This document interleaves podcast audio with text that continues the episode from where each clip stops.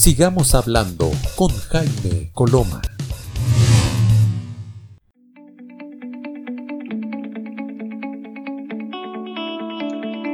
Muy bien, ya estamos en este segundo bloque de Está mal pelado el chancho y ya está con nosotros ella, doña Paula Ibáñez, coach especialista en neurociencia, en este día que es su día, cuando yo le entrego la potestad absoluta del programa y ella, la verdad es que hace lo que quiere porque además todo lo que hace lo hace bien. Paula Ibáñez, ¿cómo estás? Ay, Jaime querido, pero qué introducción más linda y cariñosa, muchas gracias. Bueno, precisamente es una de las cosas que más me gusta de este programa, de poder crear con libertad en relación a los contenidos, a las preguntas, a los mensajes que vamos recibiendo de todas las personas que nos escriben semana a semana. Así que muy, muy feliz de estar nuevamente con ustedes otra semana. ¿Y tú, Jaime, cómo ha estado tu semana? Ha estado bien, ha estado entretenida, con hartas cosas, con... En realidad, mira, la verdad es que eh, octubre ha sido un mes bien particular y, bien particular también a nivel, a nivel país, a nivel de todo, entonces ha sido bastante movido desde, desde lo que yo hago. Eh, con las clases también ha estado La verdad es que ha estado entretenido todo. Y además me encanta el programa, me encanta estar aquí contigo, me encanta hablar con otras personas y me encanta que vayamos creando comunidad y que la gente se meta, participe pregunte. Y estamos en, en esta idea del hogar cerebralmente amigable. Y tú siempre nos has propuesto distintos temas acorde a las eh, preguntas o cuestionamientos que hacen nuestros auditores y auditoras eh, en el, del programa. Y la verdad es que siempre han sido tremendamente interesantes y esperamos que vayan ayudando también a la gente que nos escucha en las distintas instancias que tienen, las distintas problemáticas que se le van surgiendo producto de esta pandemia, que no ha terminado, es importante aclarar eso, porque a veces da la sensación de que comunican como que, como que ya todo pasó. La verdad es que, no, de hecho los casos han aumentado. Exactamente, y, no es cierto, los casos han aumentado, han aumentado en Las Condes, han aumentado en La Reina, han aumentado en Providencia, en Magallanes está realmente complicada la cosa, en Valdivia están en fase 2, probablemente con posibilidades de entrar a fase, a fase 1, es decir, al cierre total. Entonces, la verdad es que... también volvieron para atrás, sí. Claro, entonces cuidémonos, cuidémonos a. Eh, Paula, ¿qué es lo que nos planteas hoy día de hoy? ¿Qué cosa puede ocurrir hoy día en este programa de Doña Paula Ibáñez? Mira, fíjate que eh, la semana la semana pasada, antepasada, bueno, depende cuando la gente nos escuche, hablamos de un tema eh, que fue la mente hipercrítica y después yo publiqué, bueno, la gente que ya me conoce sabe que yo siempre hablo que tengo un blog, que lo pueden buscar en mi página web www.paulivanes.cl. Eh, y en relación a esto, yo refresqué un artículo antiguo que tenía de la mente hipercrítica y precisamente, fíjate que recibimos varias preguntas en relación a esto y todo terminaban en lo mismo. Y te voy a leer una en particular pero refería lo mismo, decía, escuché el programa de la mente hipercrítica y me pasa lo siguiente, ¿cómo logro cambiar? y es re interesante porque todos los mensajes que fuimos eh, recibiendo a raíz del programa, a raíz del blog, terminan siempre en lo mismo. O sea, me encantó, súper bueno, lo leo, lo entendí, me siento identificado, identificado en esto de esta mente boicoteadora, pero bueno, ahora que lo vi, ¿cómo cambio?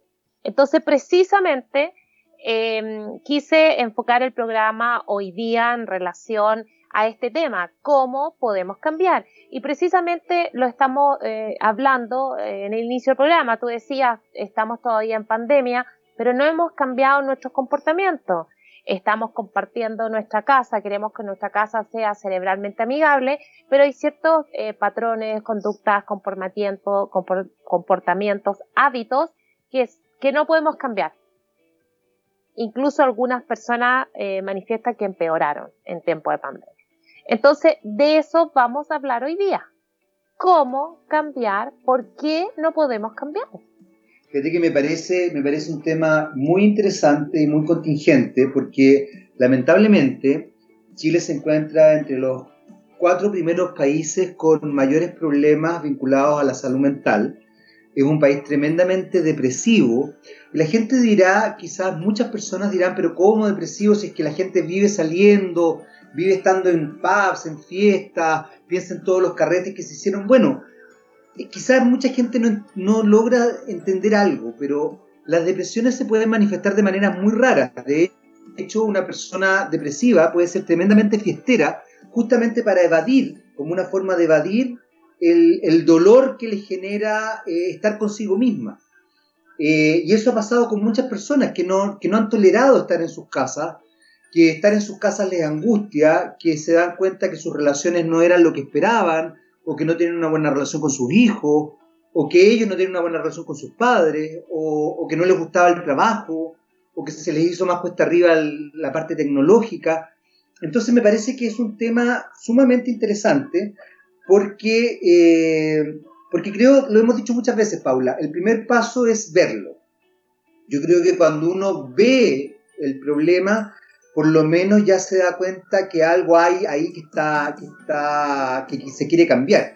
Y cuando uno lo ve y quiere cambiar, quiere honestamente cambiar, yo creo que por lo menos se empiezan a dar algunas directrices reales de, de poder hacerlo. Así que me parece maravilloso y sobre todo además un tema muy contingente, porque de verdad creo que lo leía hace, hace unos días, la semana pasada, no sé, pero hace muy pocos días, esto de que estamos entre los cuatro países con mayor grado de depresión y con mayor, mayor cantidad de problemas de salud mental, estrés y todo eso. Dicho sea de paso, paréntesis, lamentablemente en nuestro país además la salud mental no se considera como dentro de la salud, se ve como casi como un apartado. Entonces se complica se complica más, la gente como que no sabe qué hacer con esto, no lo entiende, a veces cree que simplemente es llegar y hablar con alguien o, tener contención y como tú muchas veces has dicho, Paula, no, pues para eso hay profesionales, para eso hay coach para ciertas dinámicas, para eso hay psicólogos para otras dinámicas, hay psiquiatras para otras dinámicas, a veces hay que trabajar con coach, con psicólogo y con psiquiatra, o sea, de verdad es una situación eh, que hay que tomar en consideración. Claro, todo junto. Y, a mí me pasa mucho normalmente cuando las personas, por ejemplo, me preguntan eh, cuánto dura un proceso de coaching. Y normalmente un proceso de coaching dura aproximadamente 10 meses. Y la gente me dice, pero ¿cómo tanto? digo, claro, porque cambiar no es fácil. No, no, es fácil. Entonces, si yo te voy a decir que en una sesión, y esto es lo mismo lo que les pasa con mayor razón a profesionales de la salud, como tú mencionas, de psicólogos, psiquiatras, si, si fuera una sesión sería algo fácil y, probablemente ni siquiera tendrías que venir. Incluso muchas veces pasa que en el proceso, en la medida que eh, las personas vienen a las sesiones, eh, bueno, hoy día son por Zoom, pero eh, llega un punto que dejan de venir. ¿Por qué? Porque ahí viene la resistencia al cambio. Entonces, claro, entonces las personas, ¿cuándo cambiamos realmente? cuando llega un momento que seguir siendo de la manera que somos nos está trayendo tantos problemas o infelicidad, como tú decías, depresión, ta, ta, ta, ta, que es más fácil o más barato cambiar. Pero en la medida que estemos en la posición que sigamos obteniendo beneficios, vamos a seguir siendo de la misma manera. Entonces eso es súper importante entenderlo. Solamente, entonces por eso normalmente los cambios vienen en quiebres. Fíjate que es interesante lo que estás diciendo porque además quizás mucha gente no lo maneja, pero, pero efectivamente la, es, muy parte, a ver, es parte muy típica de los procesos terapéuticos y me imagino que también de los procesos con coach, que tienen un grado de, dinámica terapéutica también sin duda alguna, eh, que, el coachí o el paciente, dependiendo de con quién esté trabajando, eh, tenga un grado de oposición. Porque en general a uno le da miedo cambiar, además hay cosas que no le gustan, y yo no sé si a ti te ha pasado, Paula, pero muchas veces ocurre que, que en algún minuto eh, la persona como que profundiza el problema en vez de salir, y no se da cuenta que eso es parte del proceso también. Claro, precisa, precisamente, efectivamente, y en, y, y, en vez de buscar eh, soluciones, eh, nos quedamos pegados ahí mismo y, también es interesante cuando podemos enfrentar la situación y acomodarlas nosotros porque dejamos de ser víctimas y podemos efectivamente crear nuestro futuro, pero de eso, Jaime, te voy a hablar después cuando volvamos porque Gamaliel, nuestro productor, nos está haciendo seña que viene un corte musical. Excelente, vamos y volvemos entonces, Paula.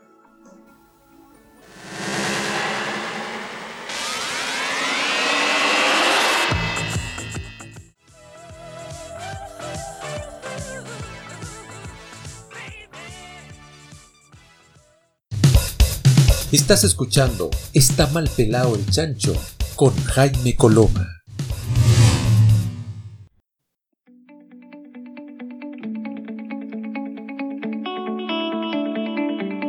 Muy bien, ya estamos de vuelta aquí en Está mal pelado el chancho. Seguimos conversando con Paula Ibáñez, coach especialista en neurociencia, y nos estaba proponiendo una cosa bien interesante a raíz de la gente que le escribió a su blog y que ha escuchado el programa.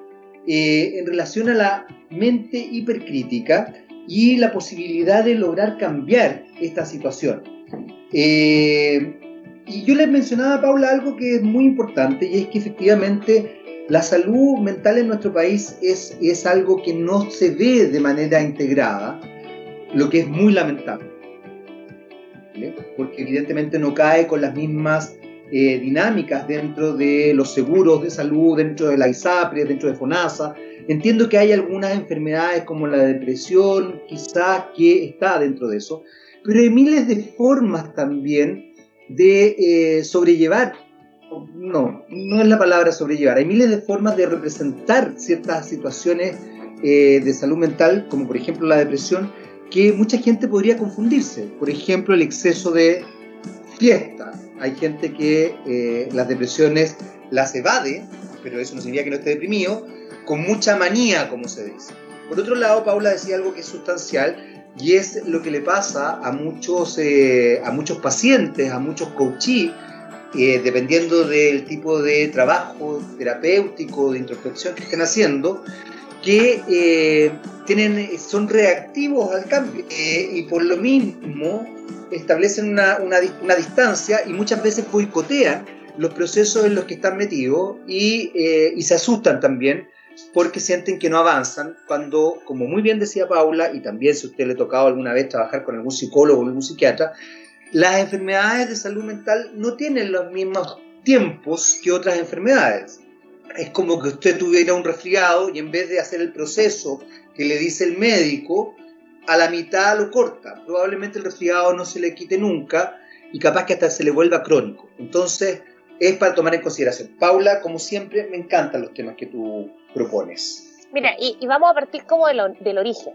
Porque esto es lo mismo, es, es, lo mismo, por ejemplo, para hoy día que estamos más conectados con el tema de los computadores, voy a poner por el celular.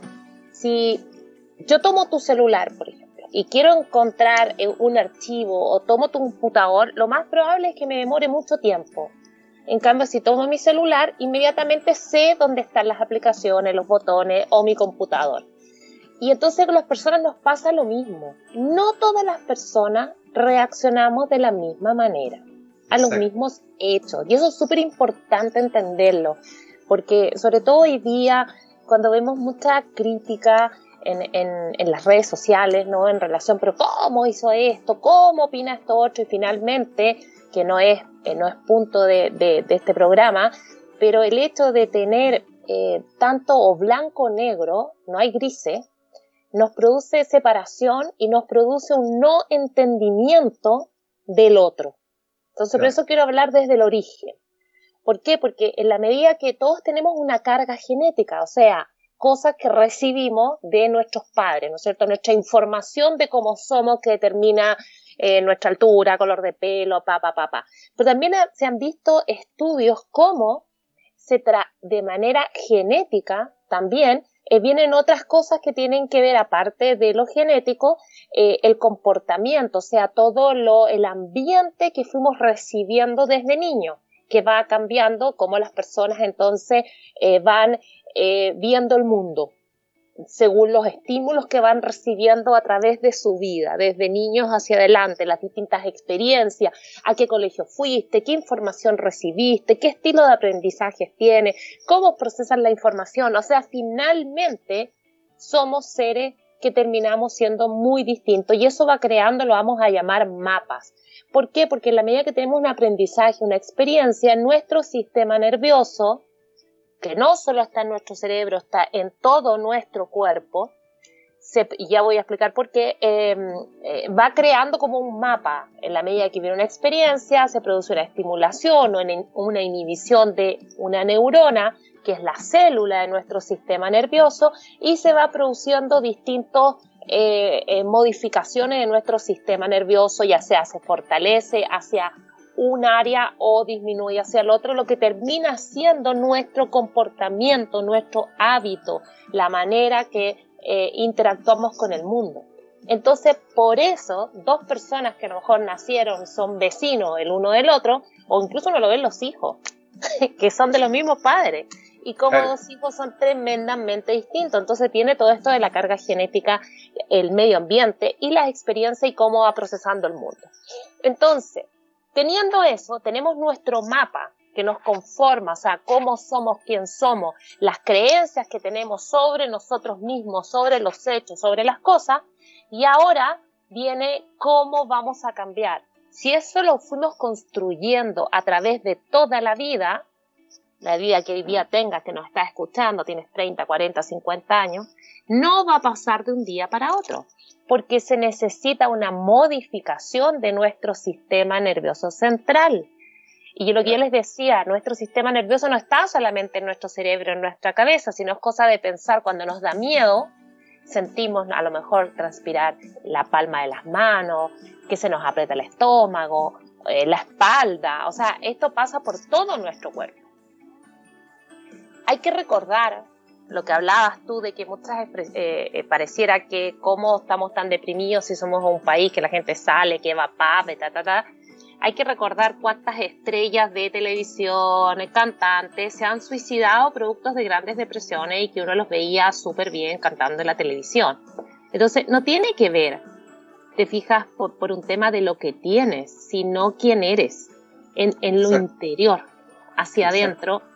Y lo que hemos hablado muchísimo es cómo eh, la pandemia nos ha obligado a detenernos, no solo desde el salir, ya mirarnos y estar en nuestras cuatro paredes con las personas que tenemos o no tenemos a nuestro alrededor, ya sea desde lo físico, desde las conexiones, y decir, bueno, ¿qué está pasando?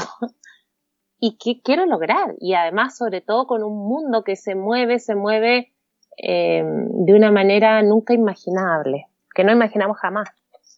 Es que yo creo que eso, eso es bien interesante, porque finalmente los procesos emocionales, como tú bien lo, estás describiendo, tienen, tienen un tiempo que no va acorde a la tecnología y a la rapidez de la información.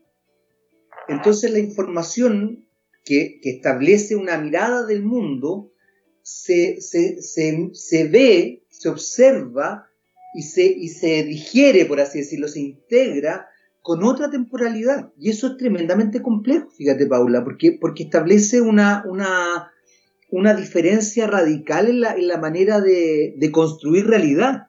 Y cuesta mucho, cuesta mucho, sobre todo además cuando nos enfrentamos a, a sociedades como la nuestra, donde lamentablemente hay un porcentaje importante de personas que no entiende, por ejemplo, lo que lee. No que no sepa leer, sabe leer, pero no entiende lo que lee. Eh, y cuando una persona no entiende lo que lee, muchas veces quizás no entiende tampoco lo que escucha. Entonces, si bien puede integrar una información, no la decodifica de la manera correcta.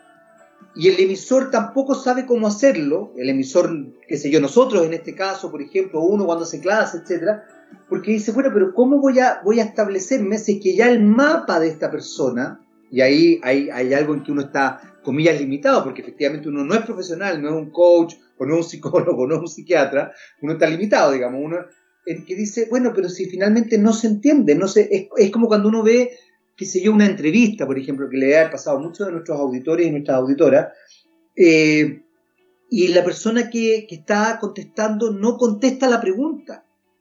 Puede ser porque no le interesa, pero puede ser porque no la entiende. Sí, también, estamos tan egocentrados que simplemente queremos hablar de lo que nos interesa hablar y no, y no, no somos capaces de ampliar el registro. Sí, bueno, eso también es verdad, que se contesta lo que uno quiere contestar, sobre todo entendiendo que eh, el tiempo que a veces te dan en la televisión es tan corto que las personas van con un objetivo y no quieren que los cambien objetivo. Eso también pasa, entonces contestan lo que quieren. Eso llega a dar como risa, pero ¿cómo si no le preguntó eso? Y, es interesante lo que mencionas como docente, porque finalmente lo que nosotros estamos eh, viviendo es una crisis eh, de la educación. Y, y no estamos hablando de la educación desde lo que hemos dicho del aula, sino en la medida que eh, los líderes entiendan que en una organización hay personas que procesan la información distinta, que tienen distinto eh, predominio de inteligencia, más habilidades para una cosa, para otra cosa, finalmente eh, de la manera que se debieran dirigir a una persona no es lo mismo que a otra persona. Y eso pasa en el aula, le pasa en la casa y quizás uno como mamá lo entiende un poco más con los niños, pero cuando somos grandes o estamos en nuestro eh, lugar de trabajo como que se nos olvida y de alguna manera eh, se pide a todos que respondan eh, de la misma manera. También, y ya que tocaste el tema de la, de la educación, es súper importante entender cómo esto de que haya mayor posibilidad que las personas tengan acceso a la universidad, porque antes no existía. Yo cuando entré a la universidad no existía ninguna otra universidad que fueran las típicas eh, públicas, que se decía pública, y no, tú no podías, o sea, entraste ese o no podías. Claro. Y, existen otras posibilidades, entonces también eso amplió a que existan eh, personas que puedan ingresar y que quizás no tienen el mismo interés que tiene eh, esa típica persona como que decíamos el Mateo, sino solamente quiere un título y quiere salir, entonces sus conocimientos son superficiales. Y hoy día las personas con toda la información que reciben constantemente de todos los medios, es como van escuchando pedazos y de los pedazos van armando una historia. Exacto, exacto. Vamos a hacer una breve pausa, Paula, y volvemos inmediatamente a seguir conversando con Paula Ibáñez, coach, especialista en neurociencia, aquí en Está Mal Pelado el Chancho. Sigamos hablando con Jaime Coloma.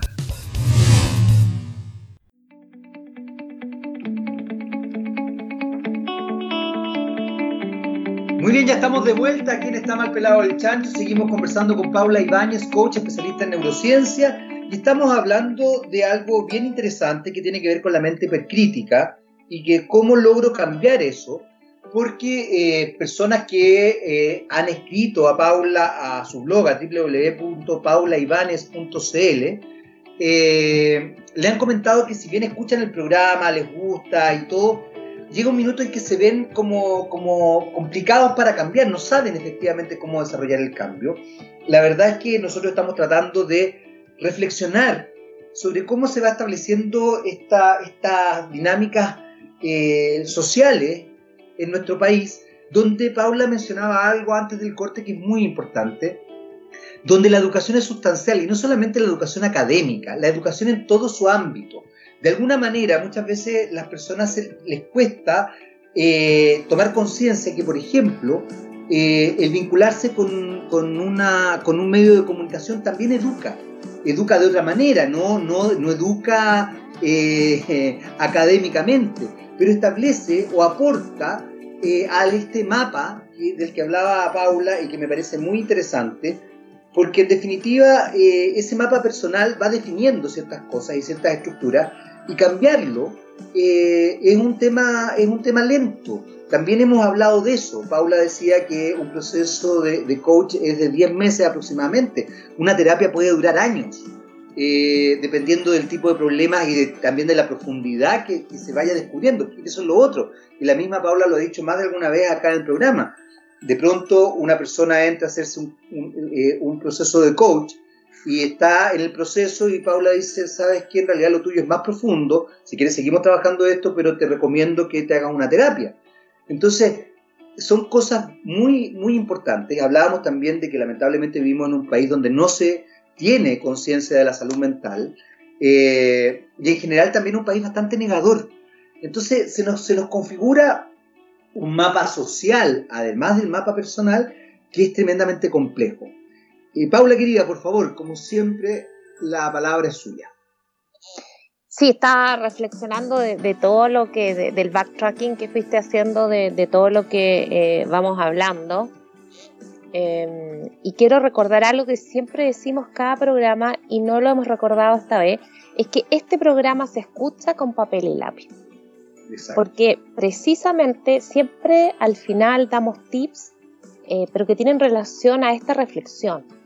Porque si no conversamos el tema, no agregamos información que te invite a pensar, incluso que, te oponga, diga, no, esto no me parece, eh, es más de lo mismo. Precisamente para cambiar se tiene que producir un desafío cognitivo. O sea, en un punto donde sientas que lo que estamos hablando quizás incluso no te parece. Y eso es interesante porque eso te lleva a la reflexión. Pero lo hemos hablado en otros capítulos también, que hoy día estamos muy en el no hagamos la cancelación, que lo hablamos hace varios capítulos atrás, no hagamos la funa de su red social, de esto. Entonces, de alguna manera, donde hay mayor posibilidad de conversar y de ver y de tener otros puntos de vista, es cuando más nos estamos cegando y viendo todo cada vez más pequeño.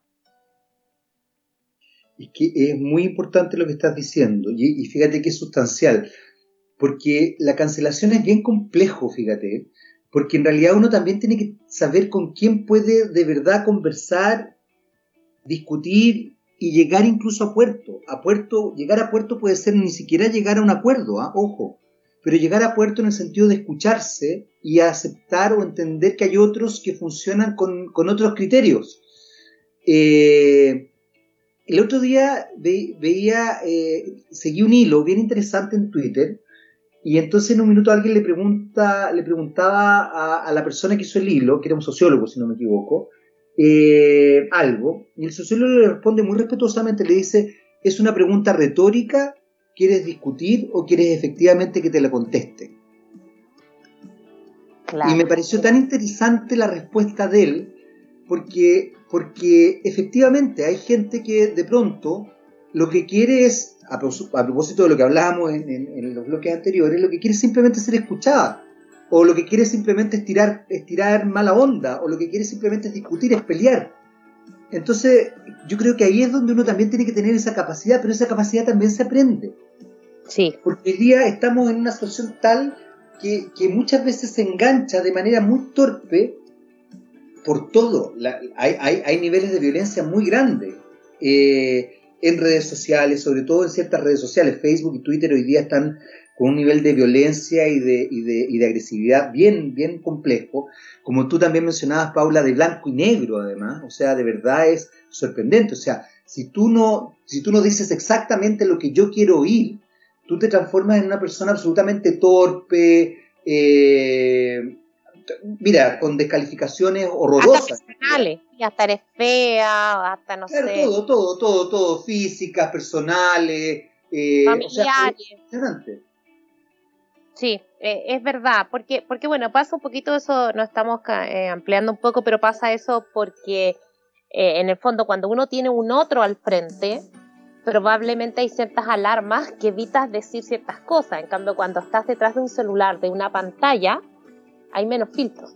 Entonces uno va y dice cualquier cosa que lo más probable es que no diría si tiene la persona al frente. Y mira, y ahí eh, caigo y retomo lo que estábamos hablando. Cuando pasa mucho, y eso es para observarse, es cuando uno, y, se llama resalta el hueco. ¿Y qué quiere decir el hueco? El hueco entre lo que tú haces y lo que dices. Muchas veces hay un espacio, hay un hueco entre medio.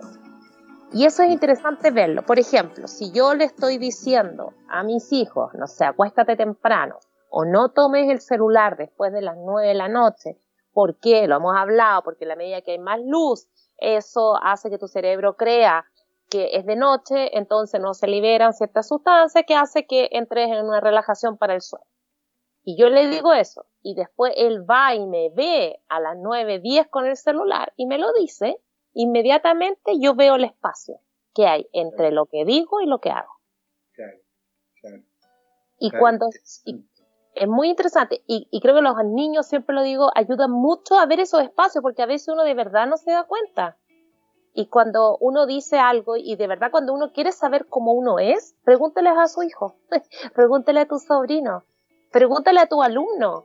Y de verdad ellos van a decir cosas que es, vale oro.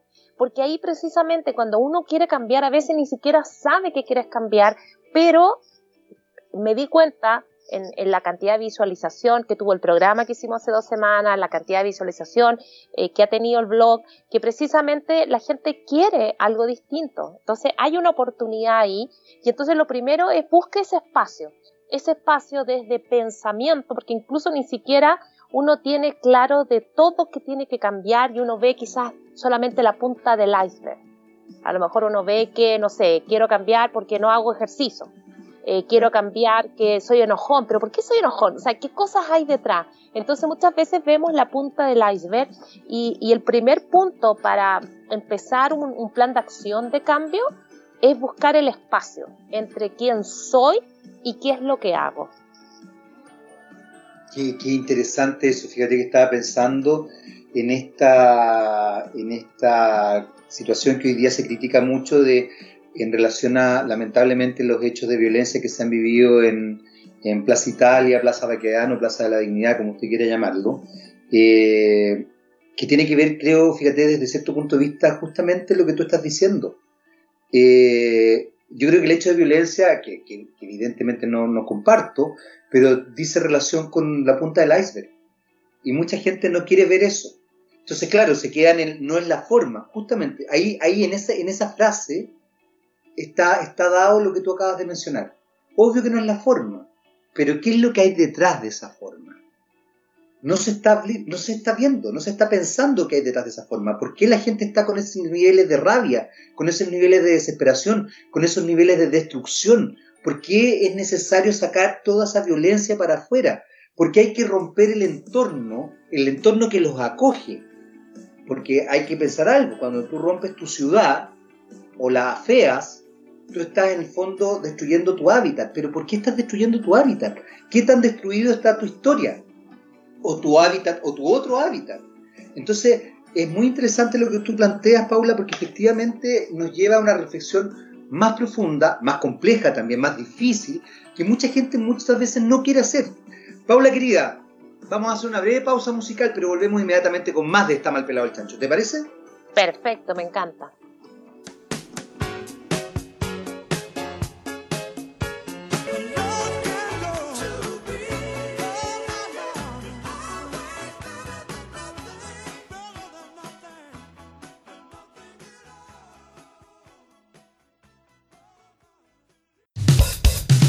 Sigamos hablando con Jaime Coloma.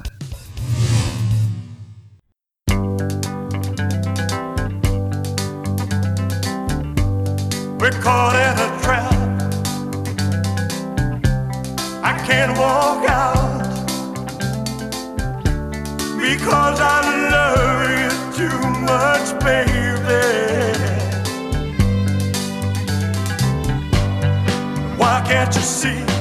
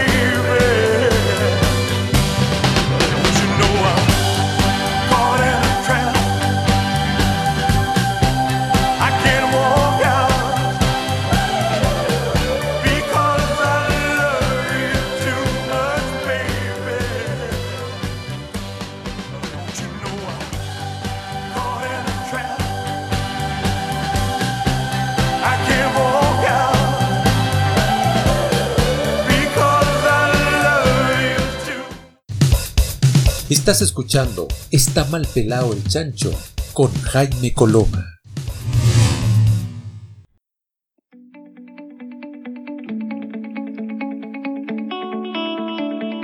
Muy bien, ya estamos de vuelta después de esa pausa musical. Seguimos conversando obviamente con Paula Ibáñez, coach especialista en neurociencia. Eh, y estábamos hablando de esto que me parece sustancial porque tiene que ver también con cómo decodificamos la realidad.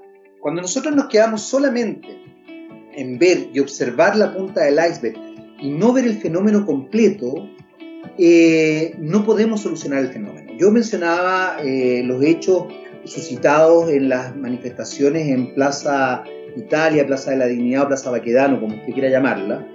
Eh, y claro, la gente se queda en, se siente violentada por la violencia, pero no ve el trasfondo, se queda solamente en la forma. Y es muy divertido porque además lo establece desde el discurso de no es la forma, por supuesto que no es la forma, pero ¿qué es lo que trae o qué es lo que trasunta esa forma?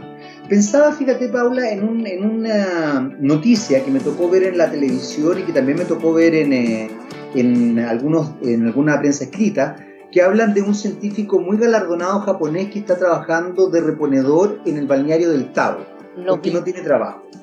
Y todo se ha focalizado en esto como lo anecdótico. Y lo anecdótico tiene que ver con lo que tú acabas de mencionar, la punta del iceberg.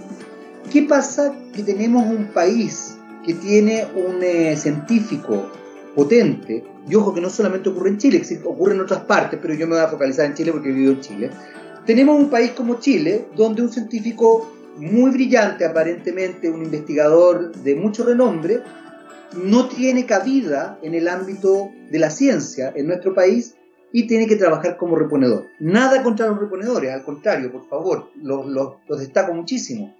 Pero evidentemente uno está perdiendo una mente creativa, eh, eh, acuciosa, no sé, está perdiendo otro tipo de mentes en una actividad que no, que no se corresponde con lo que hizo. Y extrañamente, fíjate que la noticia es la anécdota.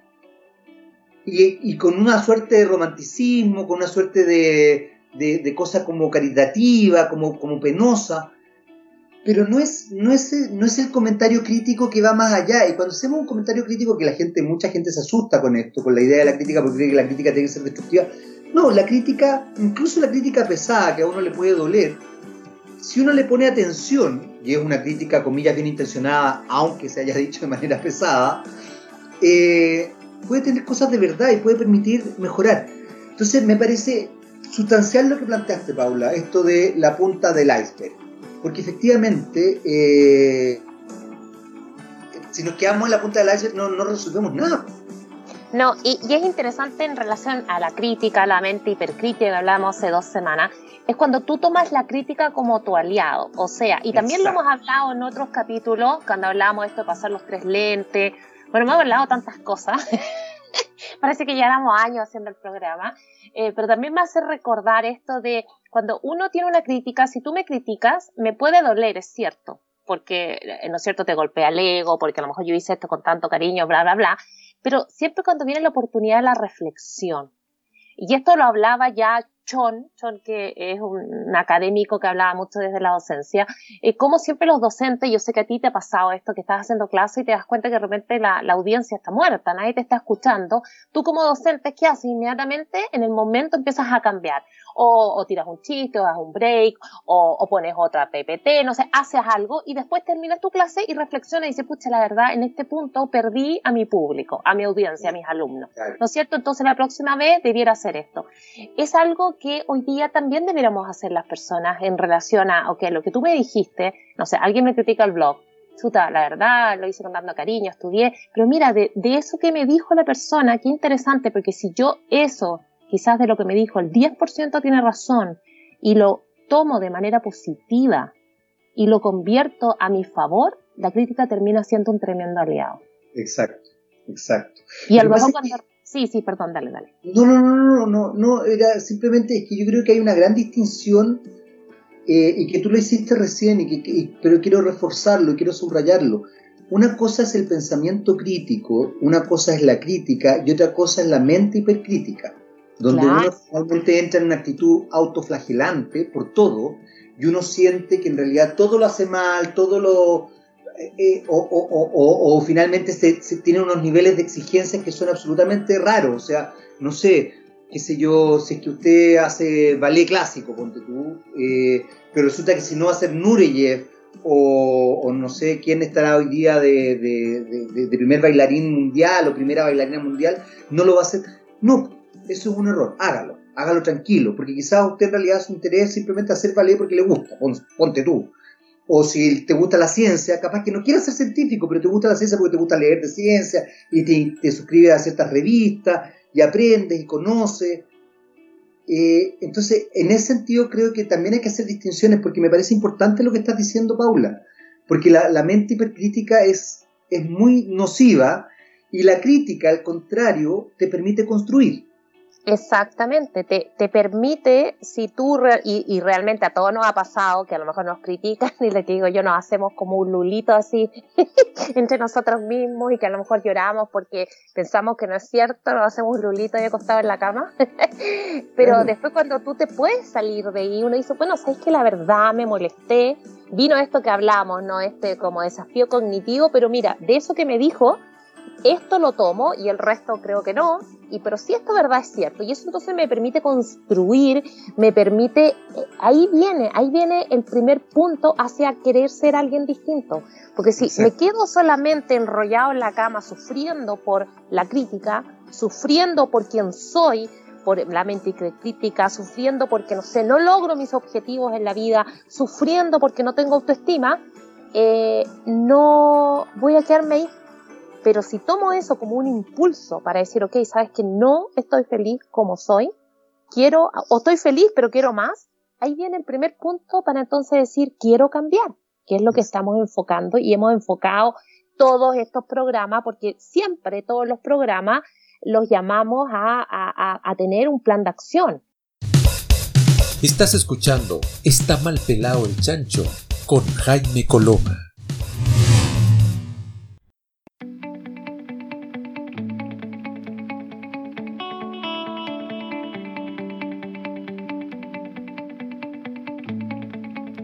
Así que Paula querida, por favor, este último bloque es suyo como todo el programa. Ay, gracias. Jaime, ¿hemos dicho el teléfono hoy día? ¿Te digo algo? No, no lo hemos Así que lo vamos a decir. Por favor, porque esa es la fuente de, de, inspiración de todo nuestro material. Así que si tú nos estás escuchando, por favor, escríbenos, porque eso nos ayuda mucho. Escríbenos a nuestras redes sociales, eh, danos tu opinión del programa y qué temas quieres que desarrollamos, porque este programa lo creamos para ti. Así que Jaime, ¿cuál es el teléfono? Efectivamente, como muy bien dice Paula, este programa lo creamos para ti y lo haces tú, porque en definitiva si tú te piensas, todos los tópicos que va tocando Paula tienen relación directa con los mails, correos, llamadas, mensajes de voz, WhatsApp que tú has enviado a esta mal pelado chancho al más 569-4537-6162. ¿No alcanzaste a escribirlo? Te lo repito. Más 569-4537-6162. Ya, Paula querida, sus deseos son órdenes. Vamos, entonces, hablábamos de que eh, esto nació a raíz de una consecuencia de la mente hipercrítica, pero tiene que ser cualquier cosa que tú quieras cambiar. Hay, personas que de repente dicen, que soy tan floja, soy tan flojo, o dicen, yo no tengo energía, o yo quiero hacer esto, pero realmente no lo hago. Entonces, eh, una de las maneras que no, o incluso si no sabes qué cambiar, busca ese espacio. Desde, decíamos, qué es lo que tú dices, pero qué realmente lo haces. Y lo otro pide menos y, ahí viene algo interesante que muchas veces las personas nos ponemos estándares demasiado altos eh, y al poco andar eh, no logramos las cosas en el tiempo que queremos y no nos enfocamos y no nos damos cuenta que para crear un nuevo escenario, una nueva creencia, un nuevo yo, un nuevo comportamiento, un nuevo pensamiento, es una transformación de nuestro sistema nervioso central. Por lo tanto, es algo que toma tiempo. Entonces, pide menos, pide menos, pide menos, que no significa que no vas a obtener todo, pero quiero decir con pide menos. Entiende que va a ser una transformación el proceso que vas a llevar. Eh, muy importante, siempre lo decimos, lleva tu libreta de viaje, que ojalá cada eh, programa abras y vayas llenando con reflexiones, con pensamiento, porque eso te va ayudando a construir, ampliar este mapa mental que decíamos que se crea desde tu nacimiento, con las experiencias que vas teniendo, con los aprendizajes, con lo que lees, con lo que escuchas. Eso es muy importante. Atención, qué es lo que lee, qué es lo que escucha. Entonces, primero, anota, ¿qué quieres definir? ¿Qué quieres lograr este año? Que inmediatamente hay gente dice, oye, pero ¿qué este año? Si este año no sabemos ni siquiera qué va a pasar por la pandemia, bla, bla, bla, no importa. Define algo igual. Define algo a nivel personal y a nivel profesional, porque no convertamos en la pandemia una excusa para seguir siendo igual. Qué buen punto ese, fíjate, qué buen punto ese. Y yo creo que eso es sustancial. Y sabes qué, Paula, ahí yo creo que das, un, das una clave que, a mí me ha sorprendido mucho porque la he visto eh, de manera reiterada a nivel más, más macro. Eh, me ha sorprendido cómo los medios de comunicación de masa, televisión, prensa escrita, quizás la radio menos, ¿ah? pero la televisión y la prensa escrita están empecinados en tratar de ser como eran antes. Si tú te fijas, la televisión no ha desarrollado ningún área creativa novedosa. Se ha dedicado a repetir teleseries, repetir programas, sacar a relucir programas de ciertas características, establecer discursos tremendamente conservadores, potenciar, uno, uno ve las noticias y, lo único que hace es potenciar eh, el consumo. Eh, entonces, mucha gente, mucha, mucha gente está tratando de, de volver, de, de, no cambiar nada. Y, y es loco porque si tú lo piensas, Paula, el estallido social que, que, lo hemos hablado otras veces, está, ha estado en pausa y ahora ha reflotado nuevamente, sumado a la pandemia que ha, que ha eh, impactado a todo el planeta, sumado a un proceso además político, social, como es un plebiscito tan importante como el que se viene. Eh, a ver, es absurdo creer que esto va a seguir igual. Entonces uno tampoco, tampoco es, eh, y ojo, es absurdo creer que va a seguir igual, salga eh, el resultado que salga. No, no es que vaya vaya a cambiar si es que sale solamente el apruebo. Si sale el rechazo probablemente también va a cambiar porque se va a exigir las reformas. Y se va a pelear por las reformas y probablemente hayan situaciones complejas. Entonces, lo que tú planteas es tan importante, Paula, porque es un proceso social eh, a nivel macro brutal, brutal. Porque incluso quizás Chile es más cauteloso y más conservador en su forma de ver el proceso. Pero el resto del planeta no está siendo eh, tan cauteloso. Lo que está ocurriendo en Estados Unidos con los movimientos antirracismo, lo que está ocurriendo en Europa, lo que está ocurriendo, piensa hace poco en Colombia, en, Colombia, en Ecuador, lo que está ocurriendo en China, lo que está ocurriendo en algunas partes de, Japón, lo que ha ocurrido en Nueva Zelanda, lo que está ocurriendo en Australia. Hace poco en, Italia eh, apresaron a 30 personas que estaban tratando de refortalecer en los movimientos fascistas de Mussolini. Entonces, de verdad, uno empieza como a ver el, mapa, que me encanta que lo hayas planteado así, y uno dice, a ver, claramente aquí algo está cambiando. Y, lo, y, lo, más interesante de esto es que si uno no cambia, a ver, si uno no lo reflexiona como lo propone Paula, la verdad es que quizás sea más traumático el cambio. Todo cambio además es, complejo, ¿ah? como Paula lo ha dicho muchas veces, ningún cambio es tan fácil. Por eso es que en general los organismos, todos, eh, los sistemas, por así decirlo, funcionan de manera más bien conservadora.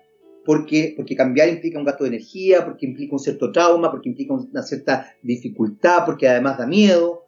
Entonces no es fácil el cambio, pero en realidad yo creo que la invitación que hace Paula hoy día es sustancial. Entonces, eh, decíamos, ¿no? Elige, elige un área profesional, un área personal. A veces puede decir, pucha, soy súper desordenado, desordenar. Bueno, eso ya es un área a cambiar. Eh, o un punto súper importante es definir cuáles son tus creencias y valores. Y cuando digo eso, que eso es como para dos capítulos hablar del tema, pero me refiero a escribir qué es lo que no estás dispuesto a transar. qué es lo que no estás dispuesto a trazar. Y eso es súper importante. Por ejemplo, no sé, alguien puede poner su honestidad, esto, esto, otro, eh, la libertad, por ejemplo, yo, yo siempre manifiesto eso, que a mí el tema de la libertad es, es como un valor no, que no transo. Eh, entonces muchas veces eh, hay ciertos trabajos a lo mejor que yo podría hacer y no los hago porque siento que eh, no soy libre para poder decidir en un programa, no soy libre para decidir lo que voy a hablar. Entonces realmente para mí la libertad, y yo sé que para ti Jaime también, es un valor que me cuesta transar. Entonces es importante tenerlo claro, porque así inmediatamente sé en qué espacios no me voy a meter. Exacto. Entonces ya, entonces escriba usted, no sé, mi familia, mi tiempo libre, lo que usted quiera, escríbalo. Su tiempo de Netflix, no sé, escriba lo que, su, lo que no estaría dispuesto eh, a, a, transar. Y después eh, escribe cuáles son esos comportamientos que te hacen obtener resultados sólidos, buenos resultados. Por ejemplo, voy a hablar de mí. A ver, Jaime, yo te voy a dar un minuto para que pienses cuál es yo decir. Por ejemplo, a mí un comportamiento que me da resultados sólidos es ser persistente, en no flaquear frente a un compromiso que me haya hecho con incluso conmigo misma. Eh, de decir, por ejemplo, nosotros todos los días, tal, día, los lunes nos juntamos a este programa a las 12 un cuarto y yo llueve, tiemble, pasa, yo estoy aquí a las 12 un cuarto. Y eso, por ejemplo, para mí la persistencia es un valor que me hace eh, lograr objetivos sólidos en relación a lo que yo quiero. Jaime, tú, por ejemplo, ¿qué comportamiento? me, mataste porque yo pensé exactamente lo mismo cuando... Bueno, dilo. lo mismo. ¿Sabes qué? Creo que en mi experiencia, eh, bueno, lo hemos hablado otras veces, yo creo que también tiene que ver con, a propósito del mapa, eh, mi experiencia es que en realidad lo que da resultado es la persistencia. Ahora, lo que es complejo es es no trampearse. Y ahí viene justamente el, sentido más profundo de este, de este programa del día de hoy. Porque probablemente muchos pueden decir la persistencia. Eh, y te voy a poner un ejemplo bien, bien complejo y muy personal. Yo hacía natación, toda mi mm. vida hice natación, fui seleccionado nacional. Y en algún minuto, eh, la verdad es que me iba bastante bien, era bastante bueno en, en el deporte. Y en algún minuto como a los 18 años, eh, hago la marca que se necesitaba para un sudamericano. O no me acuerdo si para un sudamericano o para un nacional, pero era una marca bien importante, que costaba mucho hacerla. Y creerás que en ese minuto yo me planteé eh, de manera semiconsciente, porque yo creo que no lo reflexioné mucho, que no quería seguir haciendo natación. Y a mí la natación me fascinaba. Y que en realidad quería carretear, que en realidad había gastado demasiado tiempo, y yo entrenaba temprano en la mañana y después en la tarde, que estaba cansado, que... Y perdí la, justamente perdí la, perdí la persistencia, la, continuidad, y bueno, y fregué, porque efectivamente eso implica que cualquier posibilidad real de desarrollarse en esa área, por ejemplo, eh, el, que, el, que, el que sí entrenaba, el que sí te empiezan a sacar, o sea, muy rápidamente te empiezan a sacar trote. Y esto ocurre en todas las áreas, Paula. Es, es brutal. Áreas laborales y áreas emocionales. Si es que tú, por ejemplo, no sé si, si, vas con... Mira, el otro día hablaba con un amigo que se acaba de separar. Y me decía que una de las cosas que hizo que, que se separara con su mujer, con su esposa, es que de repente dejaron de pescarse y él me dijo una cosa que me llamó mucho la atención, me dijo, no, sé quién empezó a no pescar al otro, pero lo que sí sé es que en algún minuto, en vez de conversarlo, fuimos profundizando la distancia. Y en vez de solucionar el problema, lo fuimos profundizando, hasta que llegó un minuto en que de verdad, no es que fuéramos dos perfectos desconocidos, no es que no nos quisiéramos, porque, porque había cariño, porque tenemos hijos y todo, pero la verdad es que no teníamos ganas de ser pareja. Y ya no había, ya no había vuelta atrás era, era así de brutal, ya no había vuelta atrás porque ya no me gustaba ella y probablemente yo no le gustaba a ella y porque ya simplemente ya, ya, ya era demasiado grande la distancia. Y eso, bueno. eso es fuertísimo y tiene que ver con lo que tú, con lo que tú dices, la persistencia, el, el ver, el observar, el estar ahí. Eh, bueno, eh, está increíble porque también lo hablamos en el capítulo de la mente hipercrítica que muchas veces eran los éxitos que no nos ayudaban. Dice, agarramos un éxito y después, chuta, y ahora que soy exitoso, ¿qué voy a hacer? Y no persistimos. Pero también a veces un checklist. ¿ah? Yo te escuchaba y cuando yo corría Ironman también, que son pruebas muy largas. Me acuerdo cuando corrí mi Ironman, eh, y listo, y se acabó, y no llegué a Chile y nunca más corrí, y, y, en vez de pensar, hay gente que dice, oye, no, pero a lo mejor quisieras mejorar tu tiempo, para mí no, era un checklist, lo hice y después quería hacer otras cosas. También ahí viene, ¿cachai? Que, que a lo mejor para ti también era un checklist, quién sabe, era como, empujaste tu meta, o sea, tu límite hasta el máximo y después que lo lograste dijiste, ya lo hice, ahora quiero otras cosas. Y eso también es válido. Y entonces ahí entramos en la segunda pregunta, ¿qué, qué comportamiento son los que no te ayudan a lograr lo que quieres. Por ejemplo, en el caso que tú hablabas de tu amigo, era ese comportamiento de no hacer nada y permitir que esa lejanía eh, se agrandara. En el caso a lo mejor de la natación fue, si es que no era un checklist para ti, es decir, eh, el salir a carretear, por ejemplo, el dejar de entrenar. Ese era un comportamiento que no permitió que siguiera logrando lo que, que quería. Y ahora una tercera pregunta qué comportamientos nuevos debes incorporar para lograr alguno de estos objetivos que planteamos en relación al cambio. No importa que sean medio fantasiosos, da, escríbelos, escríbelos, tira, tira lápiz, lápiz, lápiz. Y acuérdense que esto, por eso le decimos eh, libro de viaje, libreta de viaje, porque a veces uno escribe escuchando el programa y después la mañana siguiente te estás lavando los dientes y te acuerdas de otro, vas y lo escribe, porque la idea es precisamente ir aumentando tu reflexión y poner el foco sobre ti para poder verte, y entonces ahí empezar a, gestionar los cambios. Entonces, ¿qué nuevos comportamientos debes incorporar?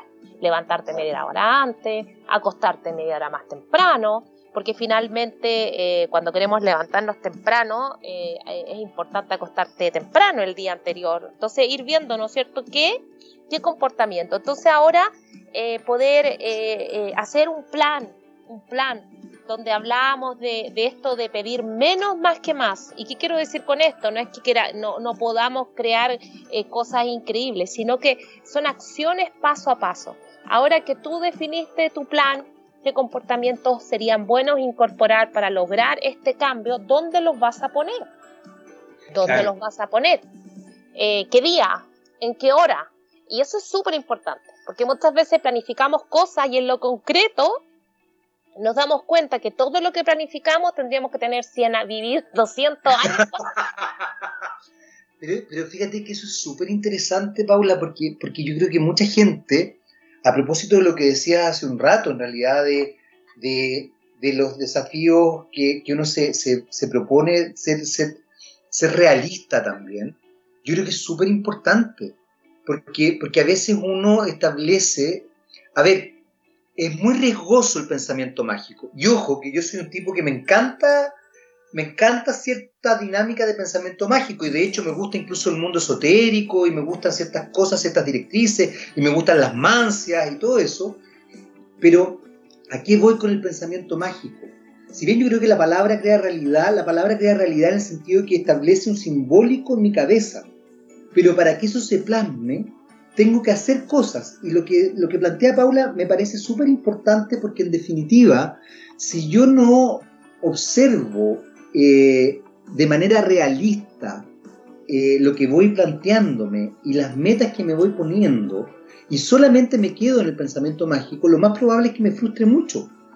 Porque es como que, no sé, pues como, es solamente creer en el milagro y muchas veces incluso los milagros tienen que ir accionándose por alguna cosa, por algo muchas veces también, y es, bonito desde un punto de vista religioso, que en ciertas religiones el milagro se paga con alguna manda, ¿cachai? Claro. Tiene que ver con, tiene que ver con eso, es como, es como, es como, claro, es como, ¿a qué? Ok, yo te doy lo que tú me estás pidiendo, pero tú tienes que accionar algo. Y eso, eso que lo, lo estamos estableciendo en una, en una dinámica de creencias, de fe, yo creo que es traducible, es como, quiero, no sé, pues quiero, por ejemplo, que me vaya bien en la prueba. Perfecto, maravilloso, estudia. O sea, vas a tener que estudiar para que te vaya bien en la prueba. Lógico, y no estamos hablando con Jaime de que eh, todo tenga que costar mucho. De hecho, Jaime, por ejemplo, tú cuando entraste a la televisión entraste de un día para otro, o sea, fue como Ah, hoy día estrella, obviamente lo fuiste construyendo a través del tiempo, hoy día eres docente, o sea, fuiste haciendo un camino, pero quiero decir, no tiene por qué todo eh, costar mucho para lograrlo, porque es una creencia limitante, o sea, podemos hoy día estar aquí y mañana estar allá, pero hay que hacer una acción. Exacto. Hay que hacer una acción de transformar.